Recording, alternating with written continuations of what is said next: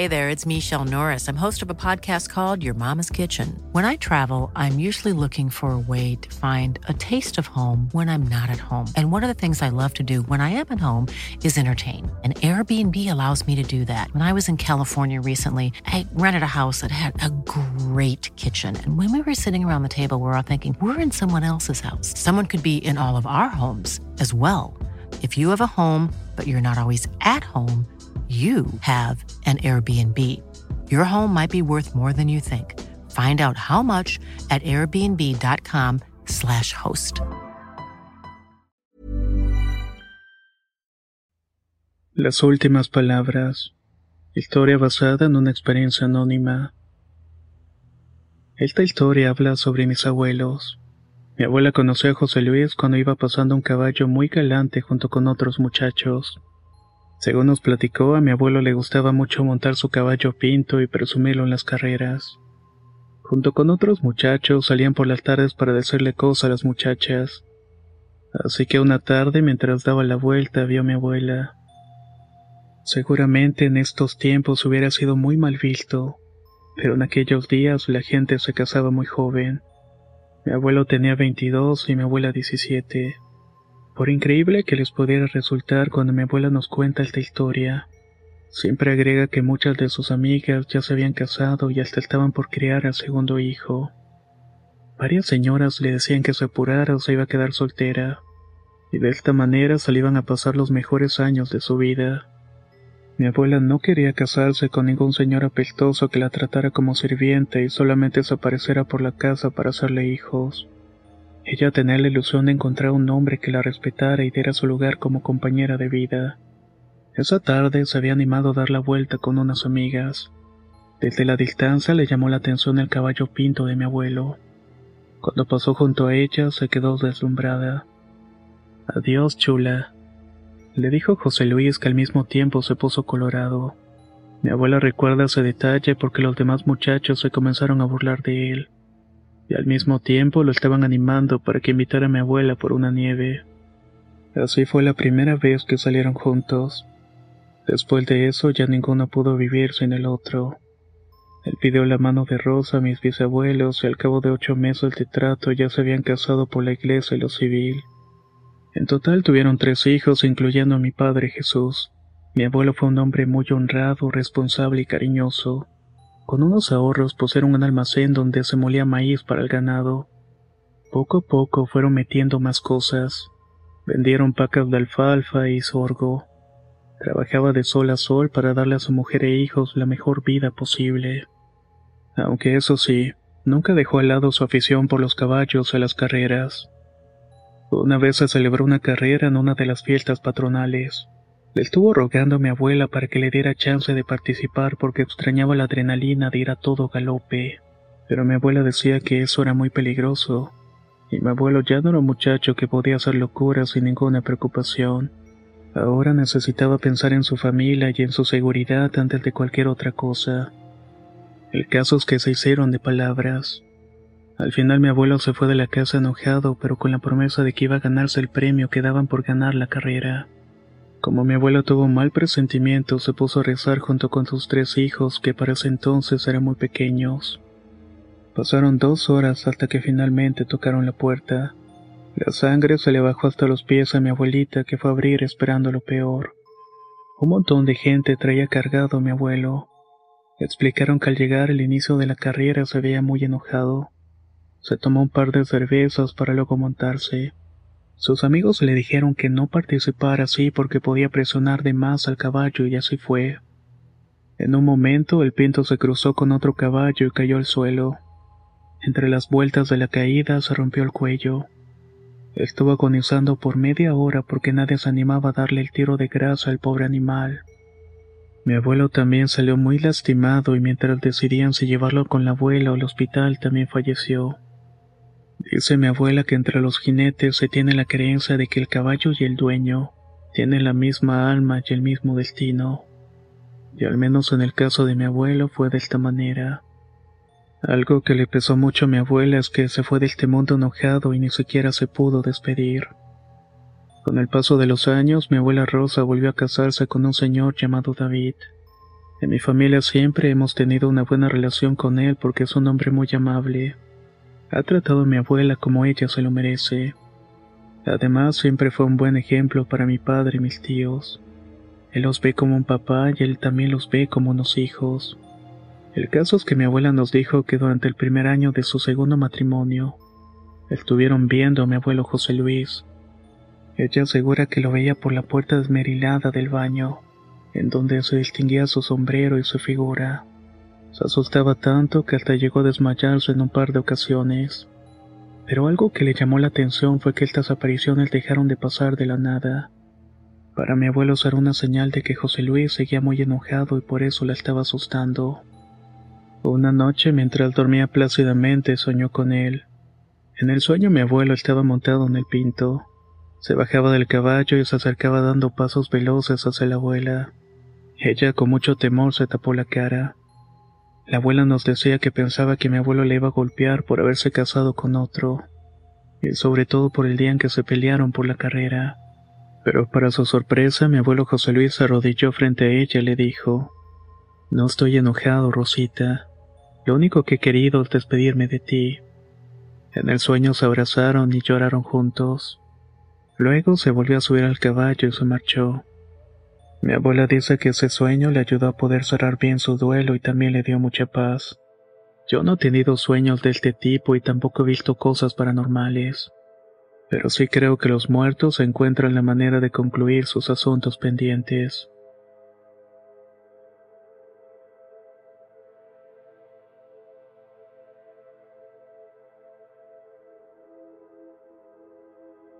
Deshacerme de mi mejor amiga. Historia adaptada por Álvaro Ramos. Mari es una chica muy divertida, muy linda, amable, estudiosa, educada muy diferente a lo que sea que se aparece en mi baño. Digo que físicamente se parece a ella, pero su cara, su aura oscura y esa cosa que le pasó en la cabeza que la desfiguró, vaya que me dan bastante miedo. Si tengo que ser honesta, ni siquiera creo que sea su espíritu reclamándome por no prestarle ayuda. Quiero contarles cómo comenzó todo y por qué de repente este año comencé a verla. Mari y yo éramos compañeras en la universidad. Ambas estudiábamos la carrera de contaduría pública y aunque solamente compartimos dos años nos hicimos las mejores amigas. Ella era una chica de una familia bastante religiosa y estricta. Cuando comenzó a salir con nosotras fue descubriendo su mundo nuevo, uno que le llamó la atención. Eso sí, siempre era pegada a sus valores morales y religiosos. Fue así como en una salida de amigas un 13 de febrero conoció a Guillermo, un chico de 27 años que dijo ser exalumno de la facultad. Para nosotras, todas de 20, representaba lo que todos queríamos. Un chico guapo, con trabajo estable, muy divertido, atento e inteligente. Pero por alguna razón se interesó en Mari, quien debo reconocer era muy bonita cuando se soltaba el cabello y se ponía un poquito de maquillaje. Guillermo iba y venía de su mesa a la nuestra y nunca dejó de estar atento a Mari al final de la noche. Nos acompañó a mi casa y le pidió una cita para el día siguiente en San Valentín. Mari aceptó la cita y quedaron de verse cerca de un café en la universidad. Pero a palabras de ella todo salió bien. De allí se fueron a bailar a una discoteca. Mari llegó a mi casa cerca de las dos de la mañana. En la pensión donde vivía cerraban el portón a las dos entre semana. Después de esa hora ya no entraba nadie. Así que para que sus papás no se enojaran con ella, les dijo que se había quedado conmigo porque celebramos el Día de la Amistad. Esa noche me contó una historia de amor que le daría envidia a cualquiera. Guillermo resultó ser el mejor hombre del mundo. La estaba esperando fuera del café con un hermoso ramo de flores. Iba bien arreglado y perfumado. Le escribió una carta de la cual le decía que verla había sido lo mejor que le había pasado en los últimos años. Fue amable y se interesó en toda la cena en ella, en todo lo que ella tenía que decir y se portó como un caballero toda la noche. Lo único que le causó dudas a Mari fue que cuando le dijo que se tenía que ir porque a las doce ya nadie podía entrar a la pensión, él le dijo que si quería se podía quedar con él, que vivía cerca de la facultad y podía irse temprano a clases. Mari se negó por dos cosas. Tenía que hablar con su mamá y que su madre escuchara mi voz para que no la regañara. Y aparte porque ella era virgen y no quería que su primera vez fuera con alguien que había conocido hace unas 24 horas antes. Escuchar a Mari ser tan feliz me daba mucho gusto, pues la verdad es que yo la veía reprimirse tanto por sus principios morales. Ya saben cómo son las cuestiones religiosas. Habían cosas que a su edad ya le estaban pareciendo interesantes. Mari comenzó a salir con Guillermo y todo marchaba de maravilla. Se hicieron novios a las dos semanas de conocerse y lo repito. Su relación era tan bonita que esta envidia me daba.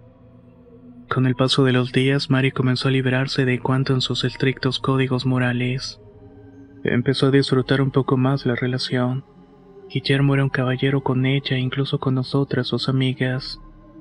Constantemente nos invitaba a reuniones con sus amigos e incluso a fiestas con su familia, quienes también eran unas personas excelentes. Era muy lógico que Mari estuviera tan enamorada.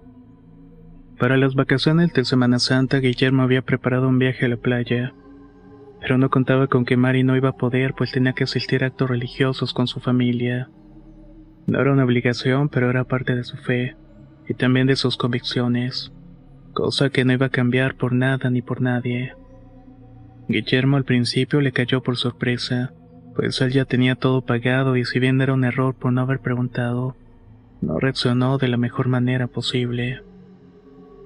Guillermo desapareció por unos días y cuando volvió a hablar con Mari hizo como que nada pasaba. El enojo se había esfumado y de hecho ya estaba planeado un viaje de fin de semana para cuando Mari volviera a la ciudad. Y como los papás de ella no sabían que tenía novio e iba a estar ocupada, le dijo que ya no hablaría con ella hasta volver de las vacaciones. Esto para que no tuviera que sentirse presionada y tener que esconderse de su familia. Sin duda parecía perfecto, al menos hasta que la fecha del viaje llegó. Mari estaba muy emocionada porque era la primera vez que saldría de la ciudad sin su familia.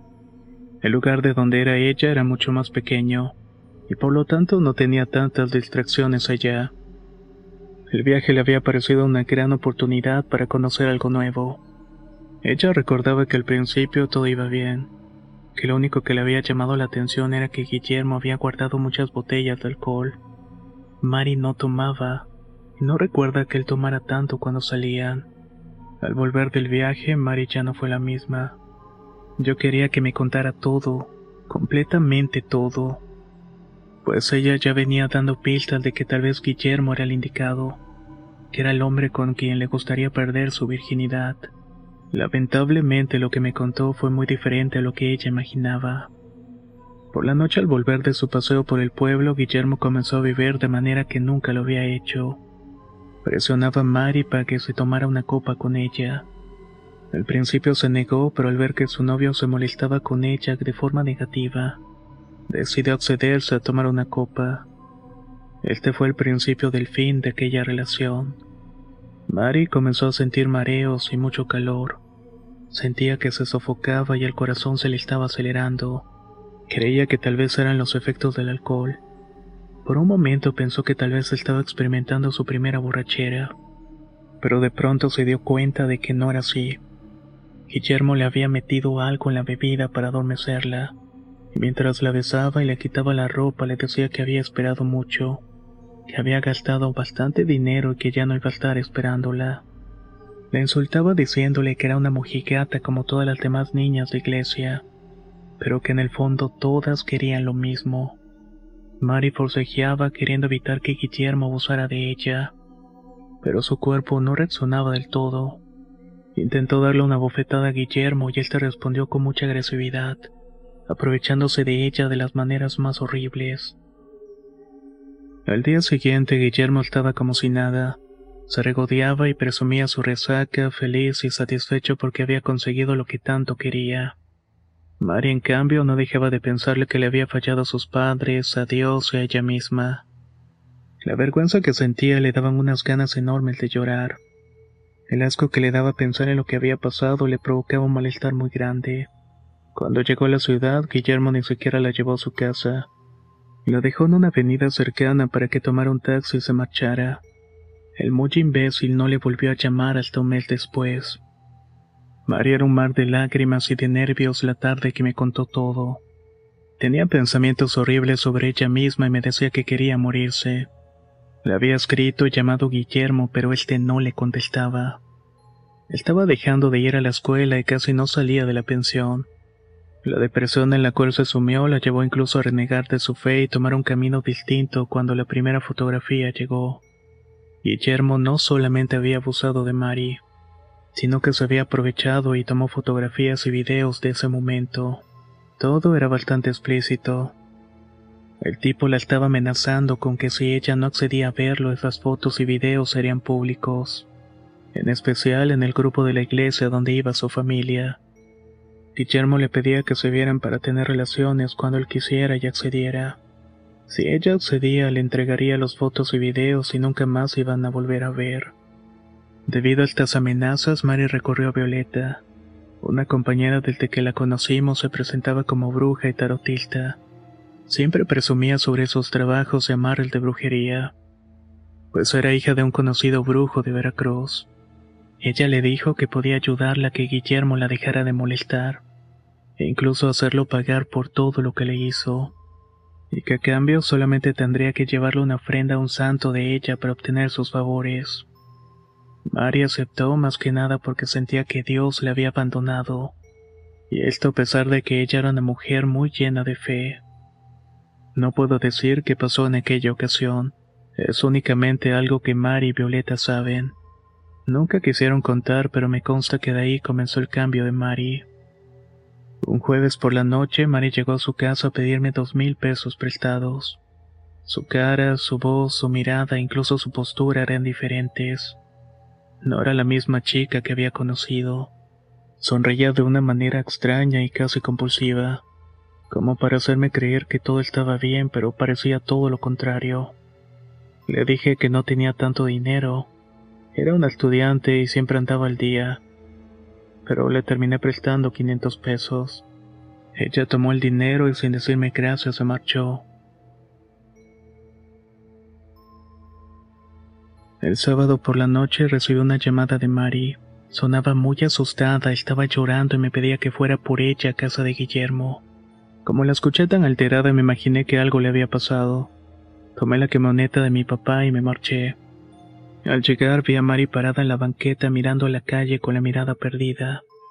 Detrás de ella se podía ver que salía fuego de una ventana en el segundo piso. De pronto comenzaron los gritos. Alguien desde el interior de la casa gritaba el nombre de Mari. Se podía escuchar el dolor y el sufrimiento. Los vecinos comenzaron a salir de sus casas para tratar de ayudar y de pronto un hombre envuelto en llamas apareció rompiendo la ventana. Él desarrojó desde el segundo piso. Ese hombre efectivamente era Guillermo. Tardó una semana completa en dar el último aliento en el hospital. Llévame a tu casa, necesito bañarme, me dijo Mari de nuevo con la misma voz y mirada que cuando me fue a pedir el dinero. La ese estado y viéndola sonreír le pregunté qué había pasado. Me imaginé que ella había provocado el incendio, por lo cual me negué a llevarla. Le dije que no podía involucrarme pues no sabía qué había hecho. Ella solamente me contestó, tomamos venganza. Mari sacó un arma de su bolsa y bueno, lo hizo enfrente de todos los vecinos. Esto hizo que la gente huyera despavorida. Así terminó la vida e historia de amor de Mari, consumida por las llamas y el dolor. Me costó mucho trabajo superar esa escena. Prácticamente vi cómo pasó todo eso. Yo creía que era simplemente desamor. Me terminé dando de baja de la escuela pues estaba sufriendo de mucha ansiedad. No dormía y no comía, y físicamente me estaba consumiendo todo. La culpa de no haberla ayudado a escapar y que eso hubiera provocado lo que pasó me estaba ahogando. Hasta que Violeta me fue a visitar a la casa y me dijo algo. La muerte de Mari no es tu culpa. Ella lo decidió así. Ella se entregó para tomar venganza, y cuando la obtuvo sabía que tenía que pagar su ofrenda. Desde entonces comencé a ver a Mari en mi casa, siempre con esa imagen horrible. A veces me recrimina por no haberla ayudado, pero después recuerdo las palabras de Violeta. y le digo que ella fue la que decidió aquello. De esta manera desaparece momentáneamente. Según Violeta, Mari no puede hacerme daño, pues ese espíritu que la posee solamente busca venganza. Yo nunca le hice daño, pero yo no me confío, y me encuentro buscando la forma de deshacerme de mi mejor amiga.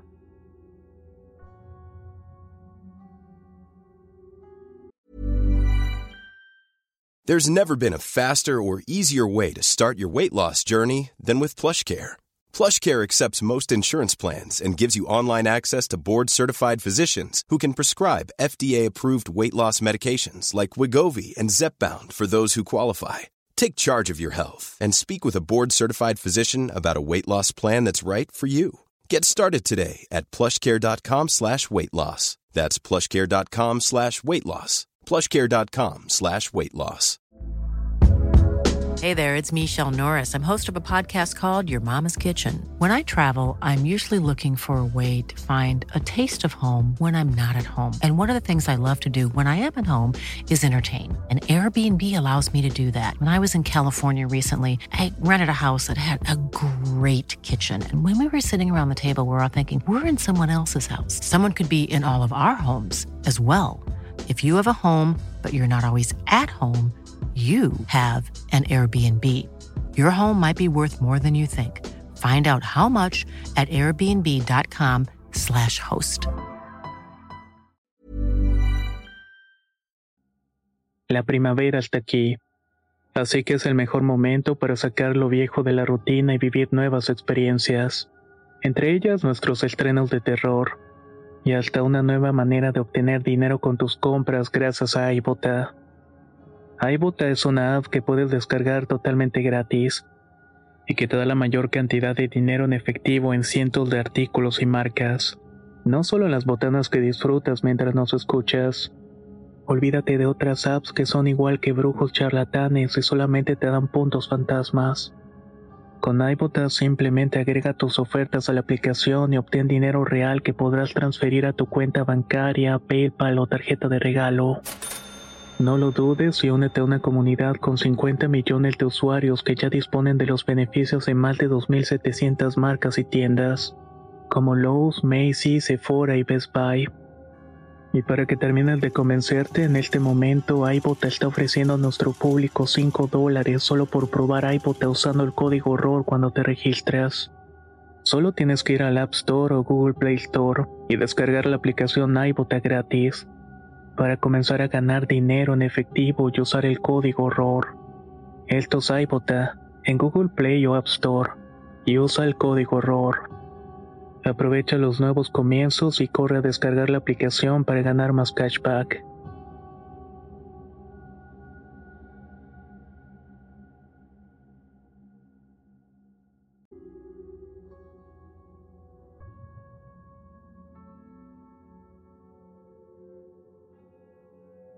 Lo que le pasó a mi madre. Historia basada en la experiencia de Noé Arrellano. Me gustaría contar esta experiencia que le pasó a mi madre por allá del año 2000. Su nombre es Rosalinda y en aquella época tenía 27 años. Vivía con sus hermanas y mis abuelos en el bello estado de Michoacán. Año tras año una empresa de melón reabría y en esa época del año había mucho trabajo. Mi mamá conseguía su puesto como empacadora de melón. Y un día laboral como cualquier otro, un tipo extraño se le acercó para ofrecerle agua. Ella se negó pero le dio las gracias por el buen gesto. Al día siguiente, a la misma hora, el hombre volvió a acercarse a mi mamá para ofrecerle un vaso con jugo. Esta vez, como mi madre estaba muy cansada y asoleada, lo recibió y le dio las gracias. Con el paso de los días, el tipo siguió acercándose a mi mamá hasta que se hicieron amigos. Luego, con más confianza, él se animó a pedirle que salieran. Ese mismo día, al llegar a su casa, mi mamá le contó a mis abuelos que había conocido a este hombre en el trabajo y quería salir con ella. El tipo tenía como 35 años, alto y de complexión delgada y moreno. Después de una semana de estar pensando si hacerlo o no, al final mi mamá terminó aceptando de salir con este señor. Ella cuenta que la pasaron bien, la llevó a una fonda y le compró ropa y también la invitó unas copas. Ya entrando en copas, el hombre la llevó a pasar al rumbo del monte para dar una caminata y platicar sobre sus vidas. Cuando llegaron a un tronco que estaba caído, se sentaron a platicar. Él le decía que la amaba y que la quería mucho. En ese instante se levantó y se fue, diciendo que la esperara porque quería darle algo. Unos quince minutos después regresó con un ramo de flores. A partir de mi cita, mi mamá tuvo mal trato con él. Todo iba bien hasta que una tarde en la que estaba trabajando el sol ardía justiciero sobre sus cabezas. Y como era costumbre, el hombre le ofreció a mi mamá un vaso de agua. Esta vez mi mamá se dio cuenta de que el agua no se veía normal. En el fondo había algo burbujeante, como si le hubieran echado un sal de uvas que sirve para el dolor del estómago. Mi mamá no se lo quiso tomar porque le pareció extraño, pero este tipo le estuvo insistiendo. Llegó el punto en el que se puso muy agresivo. Forcejeó con ella para obligarla a tomárselo. Así que la pobre no tuvo otra opción. Dice mi mamá que un rato después se sintió mareada al grado de perder la noción del tiempo y caer desmayada. Cuando cayó la noche, mis abuelos se preocuparon mucho al darse cuenta de que no había vuelto. Así pasaron algunos días y mis abuelos ya estaban muertos de la preocupación y la angustia. Al darse cuenta de que no regresaba, temieron que este tipo con el que hubiera salido le hubiera hecho algo. Mis abuelos junto con algunos de los pobladores salieron a buscarla al monte. Al segundo día de búsqueda se encontraron con un señor del poblado. Este les avisó que un tipo con la descripción se le había llevado rumbo a Cirándaro. Este lugar es como una hora de donde vivían los abuelos. De inmediato se fueron con este testigo para que les fuera diciendo por dónde los vio. Además los acompañaban otros pobladores dispuesto todo. Total que preguntando entre la gente que se encontraban llegaron a la casa del tipo que secuestró a mi madre. Salieron dos personas a recibir a los abuelos. Eran un hombre y una mujer. Ellos, muy preocupados, preguntaron qué se les ofrecía. A lo que mi abuelo echó un mar de furia le respondió que venía por su hija.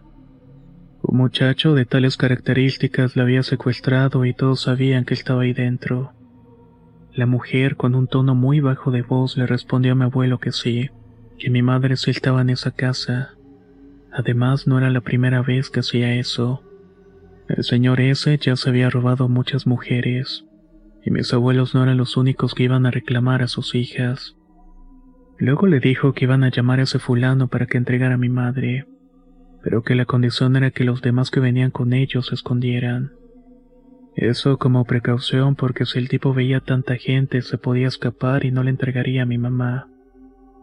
El caso es que así lo hicieron y cuando el tipo salió mis abuelos le demandaron que entregara a mi madre.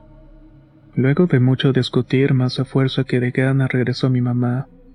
Mi abuela quiso entrar a la casa para ver en dónde la tenían, pero el tipo no se dio cuenta que mi abuela iba detrás y le cerró la puerta en la cara. Mi abuela tenía los dedos metidos y la estaba machucando.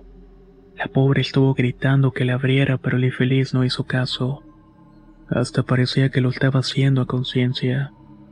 No fue hasta que la señora que les abrió al principio lo notó y abrió la puerta que mi abuelita pudo sacar los dedos. En cuanto los vio, mi mamá corrió a abrazar a mis abuelos y lloraron los tres juntos mientras abrazaban.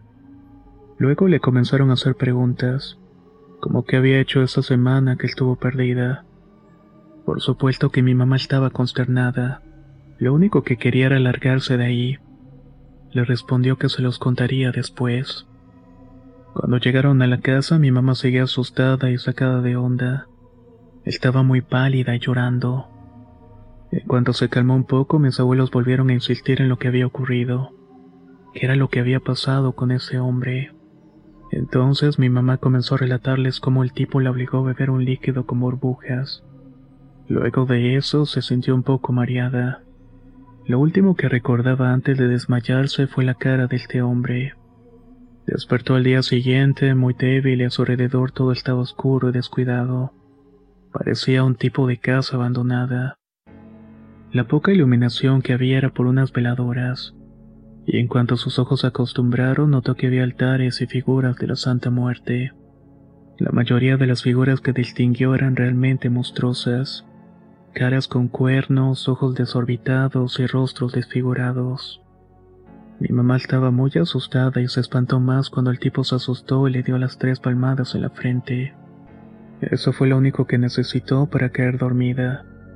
Al día siguiente, cuando recobró de nuevo el conocimiento, el tipo volvió a darle las palmadas. Esa era la manera de tenerla controlada. Solamente una vez al día le daba de comer y agua, pero luego volvía a dormirla como una especie de hipnosis. Así estuvo hasta que luego de unos días escuchó la voz de los abuelos. En el camino de regreso a su casa, el señor que les había dicho dónde estaba mi mamá le sugirió que quemaran la ropa que llevaba puesta y que también la protegiera porque seguramente le harían brujería. Como si lo hubiera profetizado unos días después, mi mamá comenzó a enfermarse. Fue empeorando poco a poco hasta el punto que deliraba con una sombra así como las mismas figuras diabólicas que había visto en la casa. Noche tras noche tenía pesadillas y despertaba gritando. Además que comenzó a bajar de peso. Para mis abuelos era un infierno estar navegando con toda esta situación. La llevaron con varios doctores del estado que nunca le encontraron nada. Solamente le recetaban pastillas para dormir, pero nada de eso resultó. Ella seguía viendo sombras y demonios. Las cosas siguieron igual hasta que un día el doctor de Altamirano Guerrero le hizo un estudio diferente. Entonces le comentó que una droga que ingirió le había afectado la zona del cerebro, afectándole el sueño y causando alucinaciones. Su sugerencia fue internarla y así lo hicieron. El doctor le dio un tratamiento para desintoxicarla. Tanto mi abuela como mi abuelo se turnaban para cuidarla durante esa semana que estuvo bajo revisión. Una noche en la que la abuela estaba sola en la casa abrieron la puerta y entró el mismo hombre que la había secuestrado. Lo hizo como si nada, diciendo que había ido para llevársela. Mi abuela enfurecida dijo que se largara de su casa, que mi mamá estaba hospitalizada por culpa de los brebajes que le había dado. Además lo amenazó asegurándole que si mi mamá no lograba recuperarse, haría todo lo que estuviera en sus manos para meterlo a la cárcel. No sabemos qué suponía este señor, pero el caso es que luego de que mi abuela lo corriera se salió apresurado de la casa. Se metió a la cantina de una tía hermana de la abuela. Fue hasta la barra para preguntarle a qué hora pasaba la combi que iba Guerrero. A lo que mi tía le respondió que media hora. Uno de los que estaba viviendo ahí era un pariente que fue a buscar a mi mamá a la casa del tipo. Cuando lo reconoció se paró de la mesa muy enojado y le dijo, te vas a arrepentir de meterte con mi prima, porque ella tiene quien la defienda. Acto seguido lo agarró a golpes dejándole la cara muy lastimada. Como pudo se levantó y se fue perdiéndose en la carretera. Después de eso no se ha vuelto a saber nada de este tipo. Actualmente mi madre vive pobre y humilde. Está casada y tiene tres hijos incluyéndome. Por desgracia mi papá falleció hace dos meses y hemos podido salir adelante como podemos. Cada vez que escucho esta historia me da mucha rabia. Me dan ganas de vengarme de este tipo y hacerle pasar por el mismo infierno que provocó. Tengo una tía lejana que se dedica a las limpias y a hacer embrujos. Muchas veces me vi tentado de ir con ella para saber si el hombre está vivo o muerto. Sin embargo, mi familia es muy religiosa y eso va en contra de los mandamientos de Dios. Sigo sintiéndome impotente, pero no me queda de otra que esperar a que Dios ponga todo en su sitio. Les agradezco mucho por escuchar esta historia, y solamente les dejo la recomendación de que sean cuidadosas con las personas que no conocen. No todas las personas son buenas en este mundo.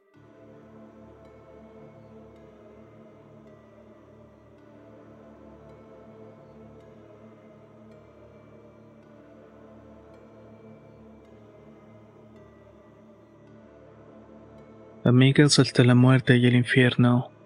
Historia escrita por Eduardo Liñán. La historia de mi hermana Valeria transcurre en un pequeño pueblo de Jalisco. Ella desde muy pequeña fue especial. Su vida estaba marcada por una misteriosa herencia que se remontaba a las raíces de mi familia materna. Esta era proveniente de Hungría durante la Segunda Guerra Mundial. Nuestra matriarca, doña Irene, fue una mujer fuerte y decidida. Llegó a México con apenas unos centavos y un talento especial. Sus dones esotéricos. Todos habíamos escuchado las historias desde pequeña. relatos de una abuela que caminó por todo el país, echando la mano a personas en los mercados para poder sobrevivir.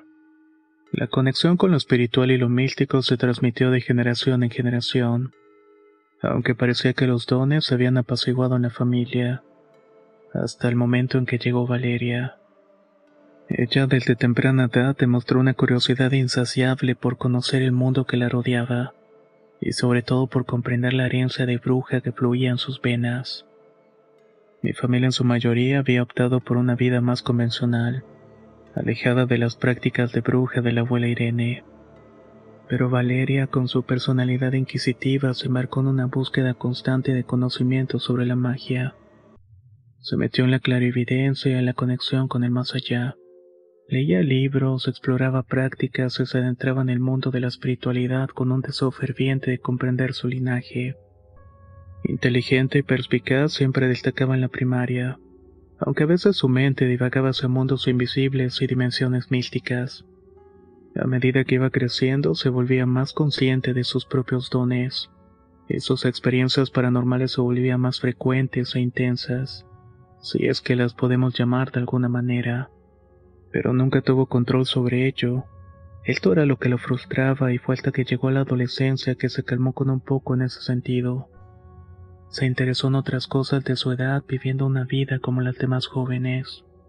A pesar de ello, todos en la familia sabíamos que llevaba consigo una herencia y fue precisamente cuando llegó a la pubertad, donde sus habilidades se manifestaron con mucha fuerza, aunque al principio eran sutiles como sueños premonitorios y visiones. Ella no podía ignorar la llamada de lo espiritual que resonaba en su interior. Siempre en esta etapa fue donde se enfrentó a un dilema. Seguir los pasos de la abuela Irene explorando el mundo esotérico o mantener una vida convencional.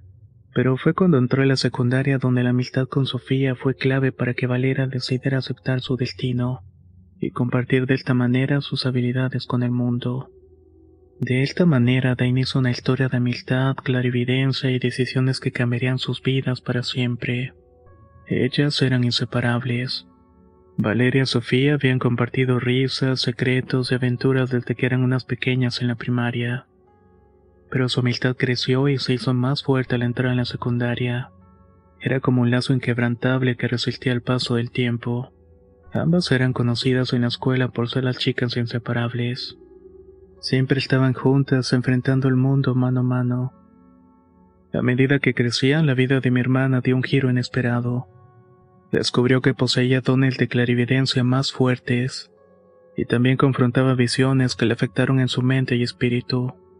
Al principio eran sutiles presentimientos, sueños premonitorios que la dejaban inquieta cuando despertaba. Pero con el paso del tiempo comenzó a percibir presencias apenas visibles en la realidad cotidiana, entidades que le entregaban mensajes misteriosos, y esta última en particular era muy perturbadores. Intrigada y asustada por estos fenómenos paranormales, mi hermana confió en su amiga para contarle lo que estaba experimentando. La complicidad entre ellas se fue fortaleciendo todavía más y Sofía, lejos de alejarse por temor, alentó a Valeria a explorar y entender sus dones. En una noche de risas y confidencias, la compañera sugirió la idea de que podrían usar sus habilidades para ayudar a otras personas. Podrías leer las cartas para las chicas del colegio e interpretar sus sueños. Sugirió con una chispa traviesa en los ojos. La idea no pasó desapercibida, y fue en ese momento que mi hermana decidió darles una oportunidad a esos dones. Estaba confiando en que podía hacer el bien. Valeria se convirtió en una especie de oráculo entre las chicas del colegio. Ofrecía lecturas de carta y revelando mensajes de sueños. Pronto su fama se extendió más allá de los límites del instituto, y la demanda de sus habilidades fue creciendo. Las amigas acudían a ella en búsqueda de respuestas y orientación, y a pesar de su inexperiencia se esforzaba por ayudarlas de la mejor manera posible.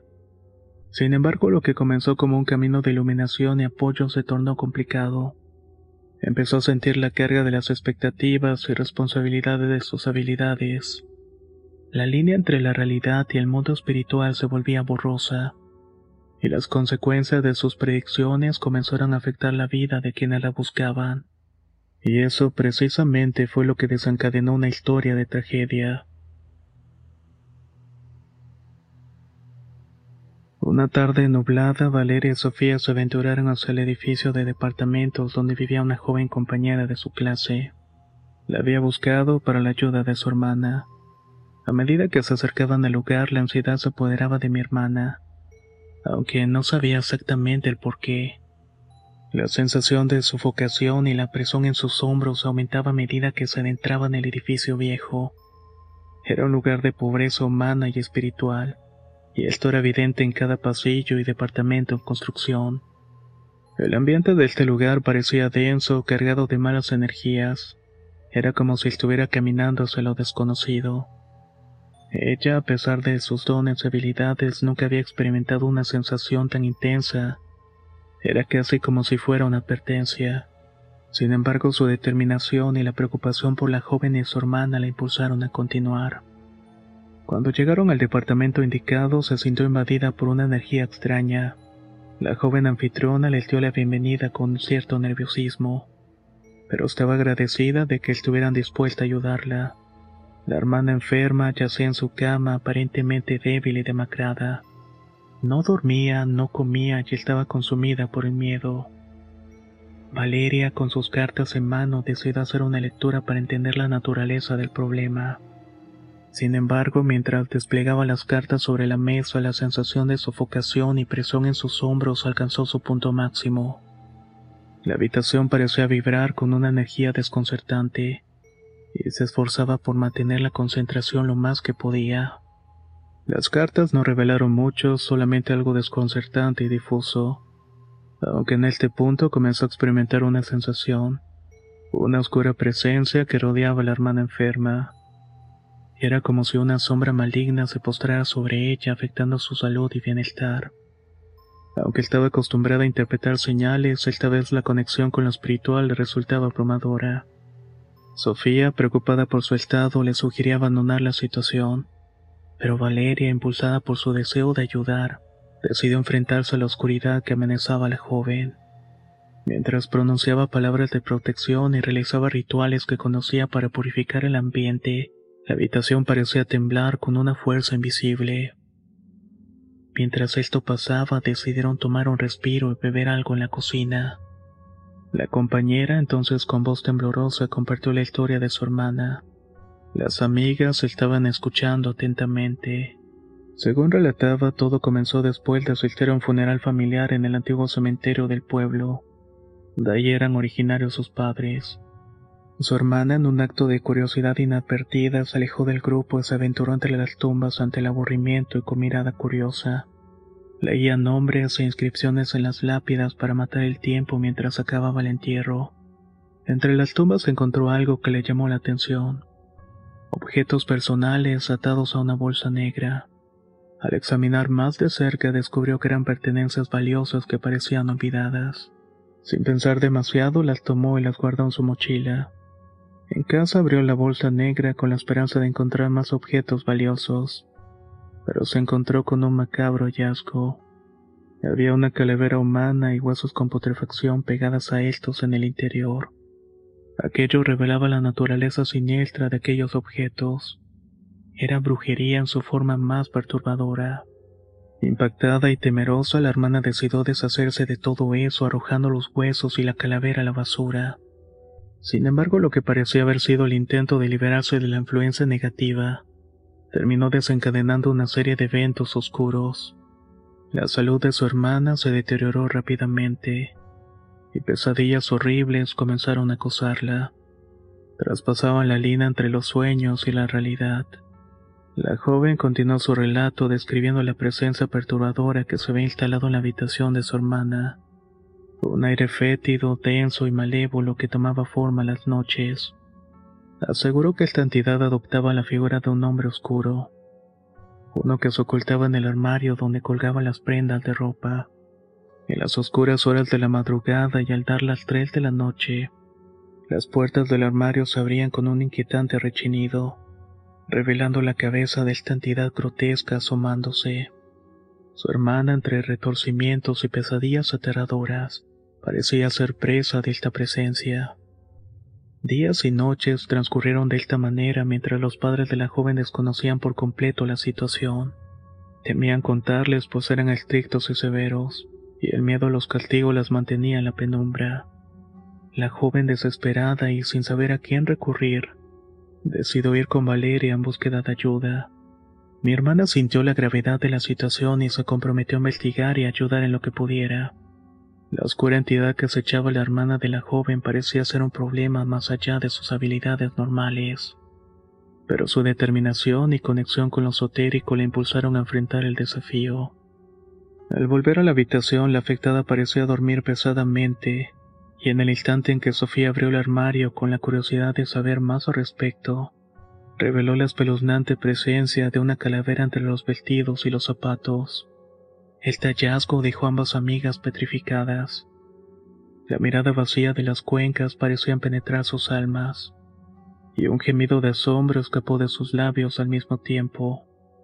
Valeria, desconcertada, cuestionó cómo esa osamenta había vuelto, ya que la joven había asegurado que la había tirado. La compañera con expresión confusa y temerosa admitió que a pesar de deshacerse de esos huesos, algo nublaba su entendimiento y no podía comprender el motivo de su regreso. Cada vez que la tiraban a la basura, ésta de algún modo volvía a aparecer en el mismo lugar a pesar de haber cerrado con llave.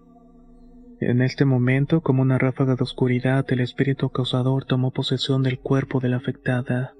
Se levantó repentinamente hablando a través de ella pronunciando palabras dirigidas directamente a mi hermana. Valeria, no te metas en caminos que no comprendes. Desiste. Tras estas palabras, la joven cayó en un profundo sueño. Valeria, aunque temerosa y pálida, decidió continuar con su misión de ayudar a la hermana afectada, aunque no sabía realmente por su inexperiencia. Sin embargo, antes de que pudiera dar un paso más, Sofía en un acto impulsivo tomó la calavera en sus manos. En ese instante el aire se cargó de electricidad y cayó al suelo víctima de convulsiones. Ante la situación que se estaba desencadenando en la habitación sin poder dar crédito, ambas chicas decidieron sacarla del cuarto y tratar de ayudarla alejándola de toda mala influencia. Todo se había salido de control. Y ella, en su incapacidad para resolver tremendo problema, decidió sacrificarlo todo por su amiga. Así ambas chicas corrieron con Sofía a cuestas. Gritaba desgarrando su garganta y era como si aquello que se metió en su cuerpo tratara de hablar, pero solamente emitía gritos y gemidos de ultratumba. Luego de alejarse del edificio, el patio trasero se convirtió en el escenario de una lucha sobrenatural. Mientras tanto, Valeria, desesperada, intentaba salvar a su amiga poseída. Con gran determinación comenzó a rezar con fervor pero Sofía parecía inmune con sus invocaciones. Su cuerpo se retorcía y contorsionaba de forma grotesca, como si estuviera siendo sometida a una fuerza aplastante y aterradora. Ante la impotencia de ver a su amiga sufriendo con lágrimas entre los ojos, tomó una decisión impulsiva. No sabía realmente si iba a funcionar. En un acto de desesperación ofreció su propio cuerpo y mente como recipiente para la entidad malévola. Con voz temblorosa le habló directamente a la entidad, ofreciéndose como huésped en lugar de su querida amiga. En un instante el ambiente tenso se transformó en una inquietud espeluznante. La compañera observó con horror cómo la poseída se tranquilizaba, mientras la oscura presencia abandonaba su cuerpo y ésta quedaba tendida en el suelo. Sin embargo, la tranquilidad fue efímera. Valeria de pronto cayó en un estado de locura como si la maldición hubiera sido transferida directamente a ella. Ahora, poseída por la entidad, se encontraba en un estado de trance, con los ojos oscurecidos y una presencia malvada a su alrededor que parecía hablarle. Le contaba secretos que pertenecían de otro mundo. La lucha por liberar a su amiga había llevado a un giro inesperado, donde la valiente de mi hermana había sacrificado su propia cordura para salvar a la otra. La tragedia cayó irremediablemente sobre Valeria. Después de que la entidad maligna sanidara en su mente y espíritu, quedó en un estado de catatonia incapaz de reconocer al mundo que la rodeaba. Sofía, en un acto de valentía y devoción hacia su amiga, la tomó de sus brazos.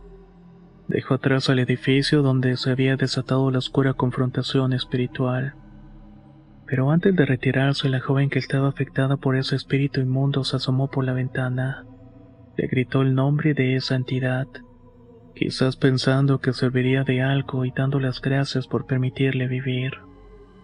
Al llegar a la casa, el impacto de ver a mi hermana en ese estado conmocionó a todos. Mi madre fue la primera en reaccionar tratando de orar y liberar el alma de su hija, pero todos los esfuerzos resultaron infructuosos. Desde ese día Valeria quedó atrapada en un estado de contención, luchando contra el espíritu oscuro que se negaba a abandonarla. Acostada en su cama con los ojos abiertos y su boca repitiendo frases que apenas podía escucharse. Sofía, decidida a ayudar a su amiga, asumió toda la responsabilidad de cuidar de ella todos los días. Con el nombre revelado de la entidad que había poseído comenzó una búsqueda desesperada de respuestas. Buscaban soluciones para iniciar un trabajo de liberación. Cada día enfrentaban el desafío de entender cómo deshacerse de la oscura conexión que mantenía a Valeria en un estado de sufrimiento.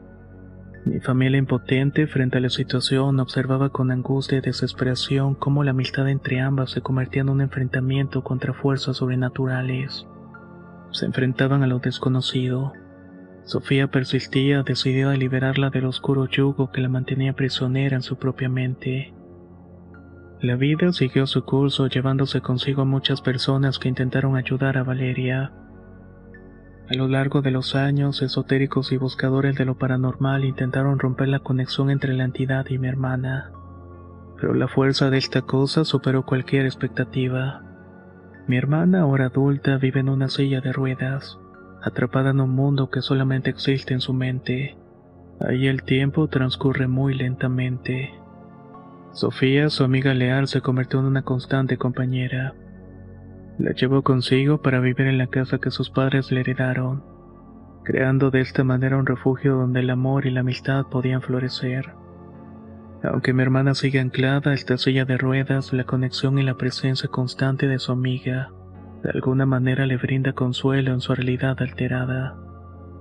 Cada vez que la visito es una oportunidad para compartir momentos con mi amada hermana, aunque debo decir que mi hija ha heredado algo de la abuela Irene manteniendo así viva la conexión con las raíces esotéricas de la familia. La he intentado alejar de todo esto, pero tanto su tía enferma como ella tienen una conexión muy especial. Y a pesar de no haber hablado nunca, mi hija la abrazo y la cuida como si la conociera de tiempo atrás. Sofía, con amor inquebrantable, se mantiene a su lado, prometiéndola no abandonarla hasta que logre liberarla de la entidad maligna. La amistad perdura a pesar de las pruebas del tiempo y las sombras del misterio. En el hogar comparten risas y secretos compartidos. De esta manera Valeria encuentra consuelo en la amistad de Sofía, una llama que arde en medio de toda la oscuridad que la rodea.